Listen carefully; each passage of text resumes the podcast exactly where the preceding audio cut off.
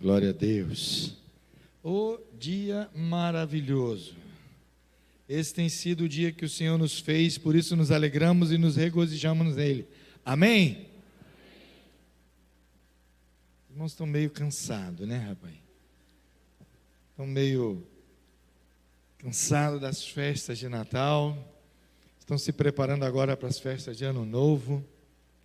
Geralmente eu pergunto acerca do céu, acerca da expectativa que você tem do céu, do desejo que você tem de ir para lá. Mas eu queria fazer uma pergunta diferente nessa noite. E talvez o seu desejo seja um pouco diferente. Então eu, quis, eu queria que você desse um amém, assim, bem forte. E eu quero perguntar assim: aqueles que estão aqui nessa noite, que tenha vontade assim na sua mente, no seu coração, de depois que morrer, ir para o inferno. Lê um amém. Ninguém? Vocês estão ligados, né, rapaz? Pensei que ia sair um amém aí meio perdido. Vira para a pessoa que está do teu lado, eu não tenho cura mesmo. Eu falo isso para o pessoal de toda hora, bicho, você fica mandando olhar a pessoa que está do teu lado. Eu já disse que eu não tenho cura, eu vou ter que fazer terapia. Olha para a pessoa que está do teu lado e diga assim: vigia. Porque mesmo sem você querer ir para o inferno, você pode estar tá indo para lá, viu? Aí eu tenho muitos que dizem, misericórdia, não, bispo, misericórdia. Querido, é certo que o inferno existe, por mais que muitos queiram negar. Já conversei, já falei aqui uma vez, eu conversei com uma pessoa muitos anos atrás que trabalhava comigo. E essa pessoa, quando eu falei da existência do inferno, essa pessoa disse que não acreditava. Acreditava que existia céu, mas não acreditava que existia inferno. Eu falei, oxe, como assim? Ela disse: eu, eu, não, eu não posso acreditar que um Deus tão bom criou o inferno para o homem ir para lá. Eu falei assim: não, mas Deus não criou o inferno para o homem. O homem vai para lá porque quer, que decide ir para lá. Deus fez o inferno, diz a Bíblia, para o diabo e para os seus anjos. Mas ele existe, é uma realidade. Mateus capítulo 25, versículo 41, queridos. Eu só quero ler esse versículo. Mateus capítulo 25, versículo 41.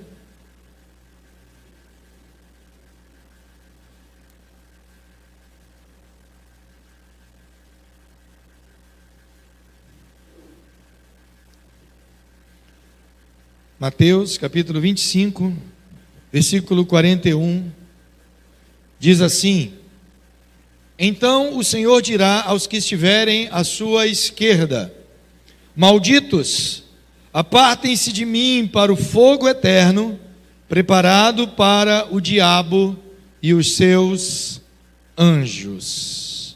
Palavra de Deus, amém, queridos?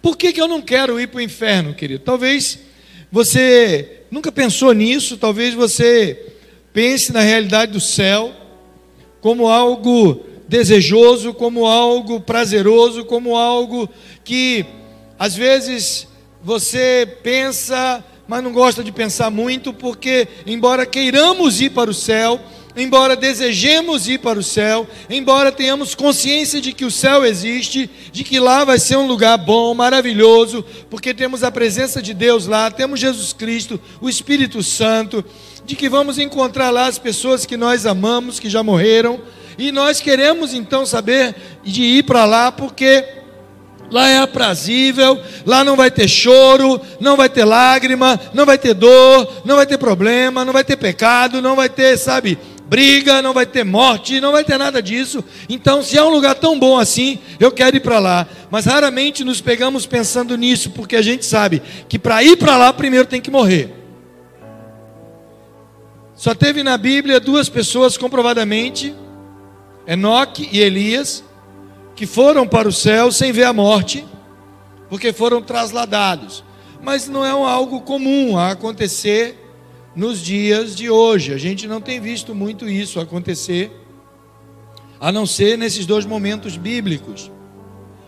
Então queremos ir para o céu, sim, mas de preferência que não tenhamos que passar pela morte, porque a morte assusta.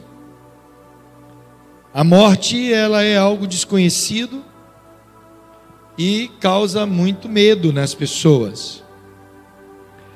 Mas se já é difícil falar da morte, mesmo que no teu coração você tenha a certeza de que vai para o céu, porque você crê que Jesus Cristo é o Senhor e Salvador da tua vida, e você tem o penhor da sua salvação, que é o Espírito Santo, mas não quer falar da morte, pior ainda é falar do inferno.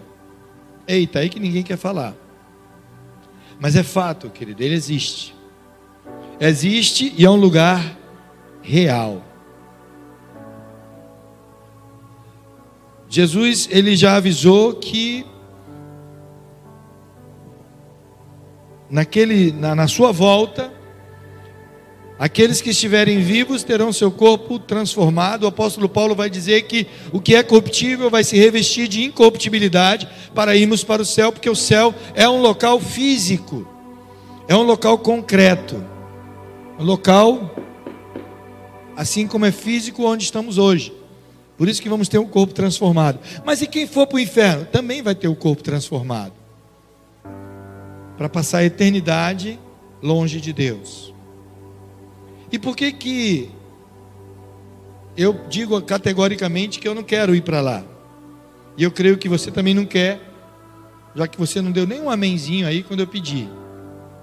E hoje, na verdade, essa semana, quando eu estava pensando neste domingo, momento tão gostoso, onde teremos aqui testemunho público daqueles que vão estar sendo batizados, declarando simbolicamente morte para este mundo e uma nova vida em Cristo Jesus, se identificando com Cristo em sua morte e ressurreição, dando um passo de obediência à palavra de Deus, dando público testemunho da fé que eles têm em Jesus Cristo para todos aqueles que estão. E eu creio que várias pessoas não, não, não tinham o hábito de vir aqui, ou nunca tinham vindo à igreja aqui, mas vieram hoje, foram convidados, familiares, amigos, irmãos, daqueles que vão estar sendo batizados. Se houver alguém aqui nessa noite que foi convidado por conta do batismo, levante a sua mão assim, para que eu possa vê-los. Glória a Deus.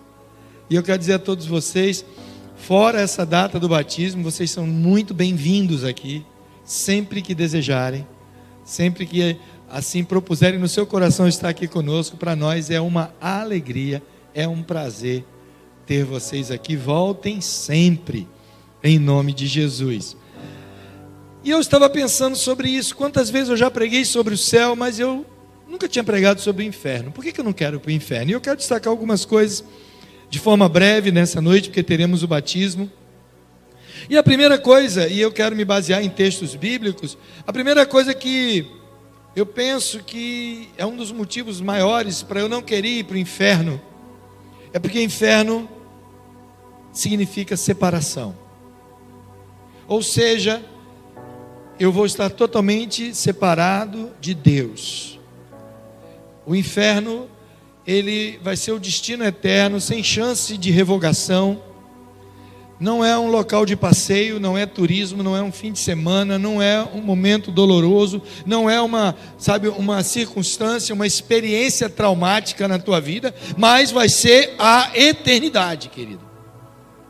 Da mesma forma como cremos que vamos passar a eternidade no céu, aqueles que para o inferno forem vão passar também lá a eternidade. Não tem como acabar, não vai dizer, não, no fim do ano eu vou para casa, ou eu vou tirar férias, ou eu vou fazer isso ou aquilo. Não, é separação eterna.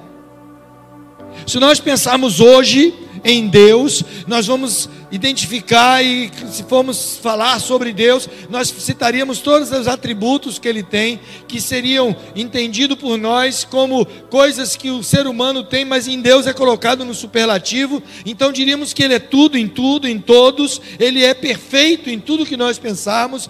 E um dos atributos que nós sempre falamos de Deus é a sua onipresença, ou seja, ele está em todo lugar e não há lugar que Deus não esteja. E uma vez me perguntaram assim: e Deus vai estar no inferno? Não. O inferno será inaugurado quando o diabo e seus anjos forem lançados lá, na volta de Cristo. Então existe hoje um local que o Novo Testamento classifica como sepultura ou Hades ou local de tormento, que ainda não é o inferno físico, é um inferno, podemos assim dizer, espiritual, para onde as almas sem Cristo estão indo agora, antes da transformação, antes da volta de Cristo. Mas vai chegar o dia que o inferno físico será inaugurado, e desse local Deus retirará, ou retirou, ou não colocou a sua presença. Então é um local de separação. Queridos, se hoje a gente sente uma maldade presente no mundo, e Jesus já havia dito isso, que o mundo jaz no maligno, nós vemos a humanidade é, pecaminosa, caminhando a passos largos mesmo para a perdição, pessoas envolvidas em drogas, em vícios, em criminalidade, em maldade pura. Tem gente que às vezes convive com essa realidade, sente isso na sua volta, mas ainda assim, por pior que seja o ambiente ou o local que você se encontre, que você tenha que passar por ele, que você já teve a experiência de estar nesse local, ainda assim, aqui na nossa vida, na nossa terra, Deus está presente. O salmista 23, o salmista Davi, no Salmo 23, ele expressou muito bem isso. Ele disse: Mesmo que eu ande por um vale de sombra e morte, eu não temerei mal algum, porque o Senhor está comigo. Ele vai estar contigo, mesmo que você passe pelo vale da sombra da morte. Naquele pior lugar que você classifica como um lugar ruim, um lugar perigoso, um lugar triste, um lugar, sabe, que a maldade ela é sentida na pele, ainda assim Deus está presente. Imagine então, fica até difícil de imaginar um local onde a presença de Deus não esteja. Ah, querido, se você está vivo aqui nessa noite me ouvindo, ou se você está vivo aí assistindo pela internet, e eu creio que você está vivo, amém? Tem algum morto aqui? Toque no irmão aí, vê se ele está vivo mesmo, gente. Você está vivo mesmo? Está quentinho, está batendo no coração dele? Se tiver dúvida, pergunte, irmão, reaja, está vivo? Eu não tenho nenhum desfibrilador aqui, não. Nosso único desfibrilador é o Espírito Santo que dá um choque no teu coração e te reaviva, se for necessário. Por isso que o texto bíblico diz: Desperta tu que dormes e levanta-te dentre os mortos, e Cristo te esclarecerá. Mas enquanto a vida há esperança, enquanto você está nessa vida, querido, Eclesiastes capítulo 9 diz: Quem está entre vós, quem está, aliás, quem está entre os vivos tem esperança. Porque acho lindo, Eclesiastes, é, o, o poeta ele é bem prático. Ele diz assim: porque é melhor um cão vivo do que um leão morto. Se você está vivo, é porque para a tua vida ainda há esperança. As coisas ainda não terminaram para você. Por mais que você julgue que o ano 2020, 2021 gerou em nós um sentimento de ano inacabado, onde tivemos muitas coisas na nossa vida limitadas, cerceadas, podadas. Esse Covid veio trazer um desconforto muito grande. E há um sentimento de impotência diante de muitas realidades que estamos vivendo, mas eu quero dizer para você que ainda há esperança. Ainda não está tudo acabado. Você ainda pode reagir, coisas diferentes podem acontecer na tua vida. Não acabou. Eu lembro de uma música de André Valadão, quando na ministração ele diz: Se você pensa que acabou, eu digo: Não acabou. Não acabou.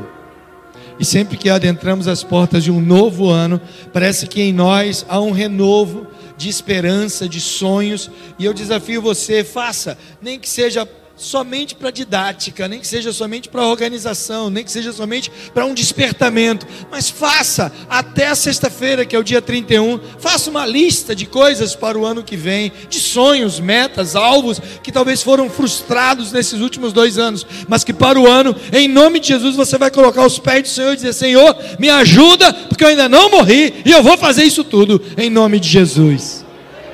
Não importa o que seja, pode ser as coisas mais estapafúrdias do mundo, esdrúxula, impossível para você, mas para Deus não há nada impossível. Ah, é difícil.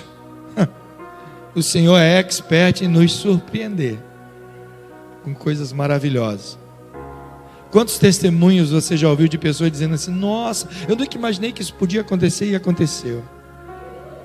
Mesmo em meio à pandemia, mesmo em meio a tanta tragédia de tantas pessoas mortas, que choramos suas mortes e nos envolvemos com as famílias enlutadas e oramos por elas, pedindo o consolo do Senhor. Mesmo assim, muitos foram vitoriosos nesses anos, venceram o Covid, conseguiram se casar, filhos nasceram, vitórias foram conseguidas, empreendimentos foram alcançados, e você está aqui porque você não é vencedor, mas em Cristo Jesus você é mais que vencedor. Creia nisso. Creia nisso. Então, por que eu não quero ir para o inferno? A segunda coisa que eu quero destacar, eu não quero ir para o inferno por causa das pessoas que vão estar lá. Imagine todo nosso cego do mundo lá. Meu Deus, que lugar ruim vai ser. Querido, já viu quando você conhece alguém e que a gente, uma vez eu usei essa expressão, e um, um, um irmãozinho até veio me chamar a atenção na época, lá no seminário. Ele perguntou sobre uma pessoa que, que eu não dava. A gente ama e suporta em amor, mas não, não, não dá para suportar. Às vezes algumas pessoas não, fica difícil. A gente tem que orar muito para suportar aquelas pessoas, né? Eu suporto, mas não sou obrigado a falar com ela. E aí eu usei a expressão assim: meu espírito não cruzou com o dela. A irmã falou assim: que, que negócio é esse? Eu falei: é porque eu tenho o Espírito Santo. Então, meu Espírito Santo não cruzou com o Espírito que aquela pessoa tem. Talvez seja espírito de porco. Mas eu quero dizer uma coisa, querido. Aquela pessoa que você olha assim e chega, te dá nervoso quando Deus manda você orar por ela. Você diz, como é que eu vou orar? Bíblia diz assim: abençoai e não amaldiçoei. Orai pelos que vos perseguem. Porque fazendo isso, diz o apóstolo Paulo, você vai ajuntar brasa viva na cabeça dele. A pessoa que maltrata você, fala mal de você, calunia você, fofoca de você, e aí quando você abençoa essa pessoa, ela fica em crise sem entender o que está acontecendo. E aí você diz assim: é porque a Bíblia mandou eu te amar, mandou eu te suportar em amor. Olha a coisa, o apóstolo Paulo podia pegar mais leve, né? Paulo podia dizer assim: ame, fique longe, né? Mas ele nem, nem mandou amar de meia boca, ele falou: suporte em amor. E às vezes nós temos que suportar em amor. E essa pessoa que a gente tem que suportar em amor está dentro de casa. Eita. Eita, Jesus. É ela mesmo. Você vai acordar amanhã e vai dizer para essa pessoa assim: Eu te amo em nome de Jesus. Porque se não fosse em nome dele, eu estava com raiva de você até agora. Antigamente a gente usava a expressão assim: Eu acordei com o pé esquerdo. Graças a Deus, sempre acordei com os dois nunca acordei aleijado. Mas tem gente que agora usa as, os aspectos psicológicos, né? Não é que eu sou bipolar. Vai tomar teu medicamento então, vai para o psiquiatra, que ele pode receitar um bom medicamento para você, para curar essa bipolaridade. Ou então vá orar, vai cair aos pés da cruz de Cristo. Ele cura a tua bipolaridade. Tem gente que já aceitou tanta bipolaridade que já virou trifásico. Não é mais nem bi, é tri. Em nome de Jesus. É difícil amar uma pessoa assim, que um dia acorda te beijando, no outro dia acorda te matando. Mas temos que amar.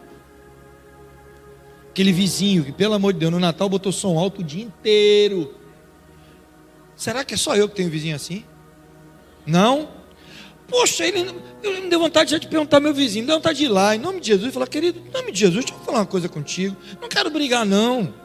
Eu quero dar um presente. Eu já quis dar um presente pro meu vizinho. Um fone de ouvido. Tá com a bexiga, tu gosta de som alto, bota no teu ouvido, cara. Agora, será que é todo mundo que gosta de ouvir essas músicas? Não, eu não gosto. Acordar de manhã e. Garçom, nessa mesa de bar. Ah, pelo amor de Deus. Quem é que merece isso? A muriçoca, soca, soca. Que negócio de muriçoca, rapaz? Está repreendido em nome de Jesus. Não, não dá, eu, sabe? É uma, eu, eu me amo. Eu amo meus ouvidos. Eu, sabe, eu quero filtrar o que entra. Não dá. E aí, quando eu vejo assim, tem que orar por ele. Me dá vontade de fazer aquela outra oração. Senhor, salve e leva. Mas não posso mandar o Senhor salvar e levar. Eu tenho que orar por ele e dizer: Senhor, eu amo ele. Tá difícil, Pai. Tá difícil amar. Mas nós temos que aprender a amar. E se Deus quer levar ele para o céu junto com você? Mas para o inferno eu não quero ir por conta de pessoas que eu sei que já foram para lá. Quero não. Chegar lá e encontrar Judas Iscariote, eu vou esganar ele de novo. Já imaginou? Mas não vou não, não vou nem encontrar com ele. Lembrei da história do seminarista ruim, nosso cego, né? Aquele crente que adora. Tu conhece algum crente que adora botar o líder de célula à prova com texto bíblico? Aquela pessoa que é, é ruimzinha. Tem, tem uns crentes que é ruim. Ele fica desafiando o líder de célula com perguntas capciosas da Bíblia. Fica perguntando se Adão tinha umbigo. Fica perguntando se o inferno é quente, o céu é frio. Fica só, sabe? Perguntando, fazendo perguntas capciosas. Aí esse seminarista, que era assim, um crente nó cego, ele chegou para o pastor dele, bem velhinho, rapaz, e falou: Vou, vou pegar meu pastor. Aí virou o pastor e falou assim: Pastor, você acredita que Jonas foi engolido por um peixe? O pastor disse: Lógico, não está na Bíblia? que Deus preparou um grande peixe para engolir Jonas. Você está na Bíblia, eu acredito. Ele virou para o pastor e falou: Pastor, isso é conto da carochinha, pastor. Isso é coisa para enganar a criança na célula lá das crianças, na salinha. Pastor, isso é, isso é, isso é balela, pastor. É, teologicamente isso não existe. Queria dar lição teológica ao pastor.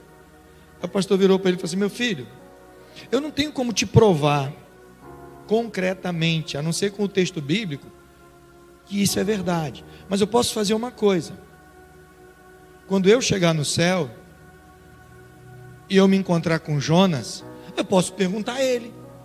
E aí, Jonas, foi um peixe, não foi? Foi baleia, não foi? Foi tubarão, foi sardinha, foi o que que te engoliu? E aí o seminarista falou: agora eu pego o pastor. Pastor, e se Jonas não estiver no céu? Aí o pastor virou para ele e falou assim: Aí você que pergunta. Né? Porque você é tão cego, meu filho, que tu vai se encontrar com ele no inferno. Porque, querido, pense que tem pessoa que você olha assim. É por isso que Deus disse: Olha, é os perversos, é os ruins. A palavra de Deus diz claramente, Apocalipse vai dizer, Jesus vai dizer, Paulo vai dizer, a Bíblia toda vai dizer que aqueles que praticam iniquidade não herdarão o reino de Deus. É claro isso. Está mais limpo do que a água. Mas aquela alma que pecar, essa morrerá. Mas o arrependido, ele encontrará a graça de Deus sobre a vida dele. Não importa, querido. Não importa o tamanho do pecado. Se você buscou o Senhor, você encontra graça. Mas tem que buscar. Buscai ao Senhor, diz a palavra. Invocai-me enquanto me pode achar. Porque haverá dias, querido, em que não vai adiantar. Quando Jesus voltar, não vai mais dar tempo de nada. Por isso que o próprio Jesus disse: estarão dois andando, um será levado e o outro será deixado. Não é porque, ah, só pode levar um de cada vez. Não é isso. Ele estava dizendo que, claramente, muitos que pensam que vão, não vão. E os que não pensam que vão, vão. Muitos dirão naquele dia: Senhor, no teu nome expulsamos demônio, no teu nome falamos novas línguas, no teu nome fizemos maravilhas e proezas, e eu vos direi: Não vos conheço, disse o Senhor. Apartai-vos de mim. Porque o que ele quer, querido, não é um evangelho de fachada, mas é um coração contrito. Esse o Senhor não despreza. E aqueles que rejeitarem, estarão perdidos.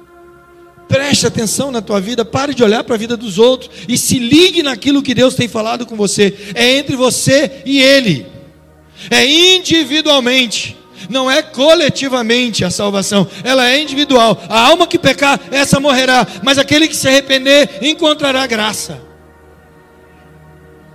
Porque quem confessar o nome do Senhor, disse Jesus, será salvo. João vai dizer no seu evangelho, no capítulo 1,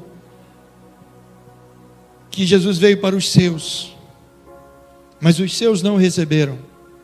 Mas agora todos quanto receberam, deu-lhes o poder de se tornarem filhos de Deus, a saber, os que creram em seu nome.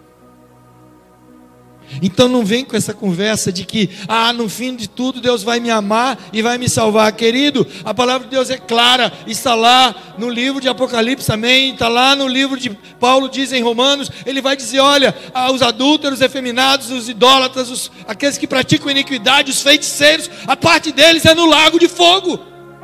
É claro, isso é Bíblia. Eu não posso negar o que está escrito. Ah, por mais que eu tente justificar. Eu coloquei até um texto no grupo dos pastores, não foi? Deixa eu ver se eu acho aqui. Eu achei tão lindo aquele. Eu achei aquele texto e depois eu ampliei ele. Se eu achar o grupo, está aqui. Se eu achar o texto, agora que eu coloquei, né?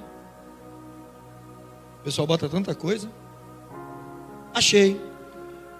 Diz assim: não se engane. Não se engane.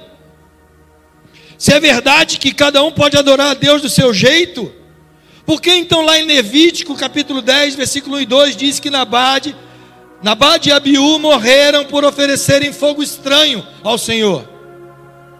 Se é verdade que a intenção do coração é que importa, por que Uzá morreu ao tocar na arca da aliança? Segundo Samuel 6. Se o que vale é fazer a obra de Deus, entre aspas, da maneira que você quiser, porque Saul foi reprovado por Deus quando ofereceu o sacrifício no lugar do profeta Samuel.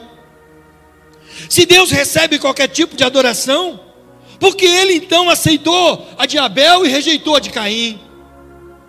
Se todo tipo de relação é considerado amor e é aprovado por Deus, porque ele então condenou à morte um homem que se deita com outro homem. Se o que vale é a oferta e não a intenção do coração, porque ele matou Ananias e Safira por tentarem mentir ao Espírito Santo. Não se engane, tem atitudes que parecem corretas, mas Deus estabeleceu princípios que não podem ser quebrados. Princípios, querido. Não interessa o que eu penso, não interessa o que eu acho, não interessa o que eu gosto, está na palavra, são princípios. Ah, eu não concordo. Tudo bem, você tem todo o direito de não concordar. Todo o direito do mundo. É por isso que existem centenas de milhares de igrejas diferentes. Tem igreja para todo tipo dos que concordam com qualquer coisa. Mas eu quero dizer uma coisa: muito mais do que igreja, porque igreja não leva ninguém para o céu. Muito mais do que líderes carismáticos não levam ninguém para o céu. Doutrinas, preceitos, regras, costumes não salva ninguém. É o Espírito Santo de Deus através da sua fé em Cristo Jesus, é que te salva, querido. Em Cristo Jesus, só Ele, somente Ele. Por isso que ele disse no capítulo 8 de João: E conhecereis a verdade, e a verdade vos libertará. E no capítulo 14, verso 6, ele diz: Eu sou o caminho, a verdade e a vida. Não tem outro meio não tem outra passagem, não tem outra porta. Ele é a porta e o porteiro. Ele é o caminho e a chegada. É através dele e somente ele. Um dia eu vou passar. Um dia essa igreja vai passar. Ah, a igreja não passa. O prédio passa, a igreja não. A igreja é vitoriosa.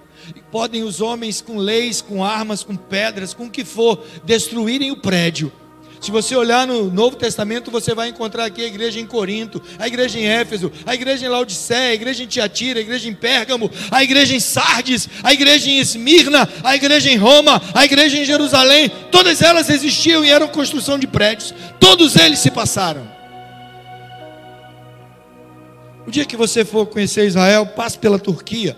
Você vai conhecer as igrejas da Ásia Menor que está registrado no livro de Apocalipse ali.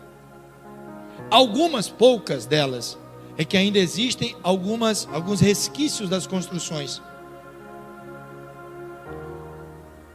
Os templos passaram,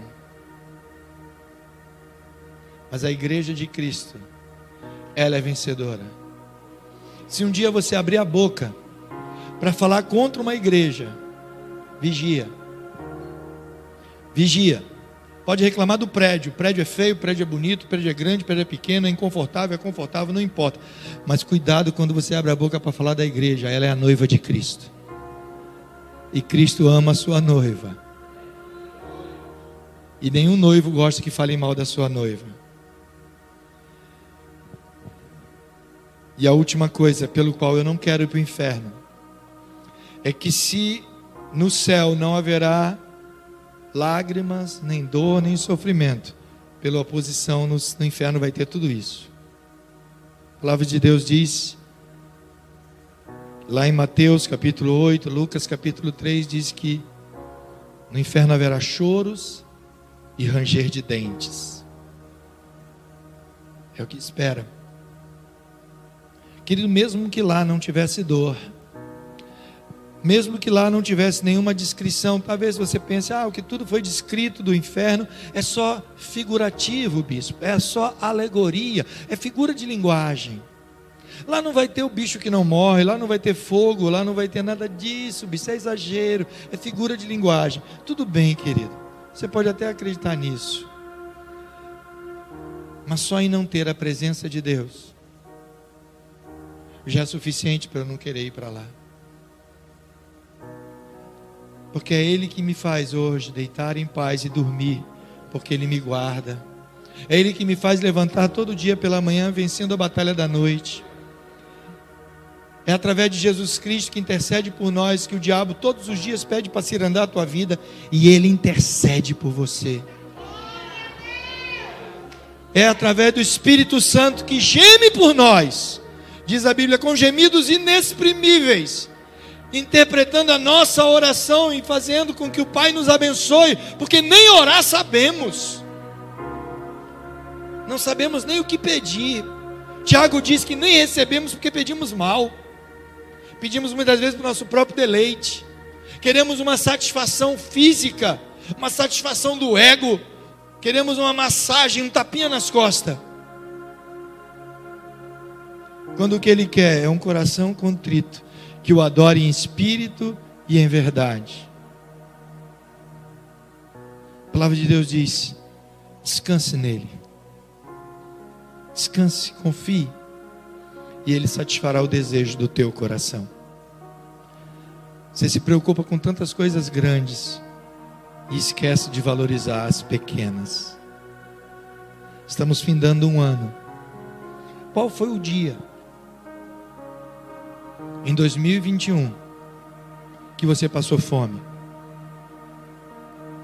Qual foi o dia em 2021 que você não teve um teto, não teve uma roupa para se vestir, não teve um irmão ao seu lado para lhe ajudar? Qual foi o dia que você andou desamparado, querido? O Senhor guardou a tua vida e Ele continuará porque a obra que ele começou, ele vai concluir. Ele vai concluir na tua vida. Creia nisso. Descanse nele. Buscar-me-eis, diz o Senhor, e me acharei quando me buscardes de todo o vosso coração. E achareis descanso para a vossa alma, diz o Senhor. Por isso, busque o reino dele em primeiro lugar e a sua justiça, e as demais coisas nos serão acrescentadas. Amém?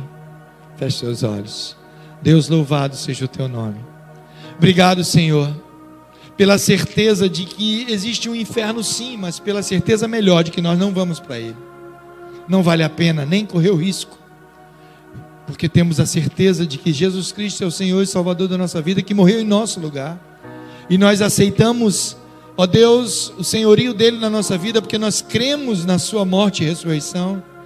Obrigado pelo Espírito Santo, que é o penhor da nossa salvação, que está conosco hoje, que nos convence do pecado, da justiça e do juízo. Ó Deus, venha falar a cada coração aqui nessa noite, uma noite de festa, uma noite de salvação, uma noite de batismo. Obrigado, Pai. Obrigado. Eu te louvo, eu te agradeço pela bênção, Senhor, de termos a certeza de que o dia, Senhor, que partimos desse mundo, passaremos a eternidade contigo nos céus. Louvado seja o teu nome por isso. Em nome de Jesus. Aleluia. Glória a Deus.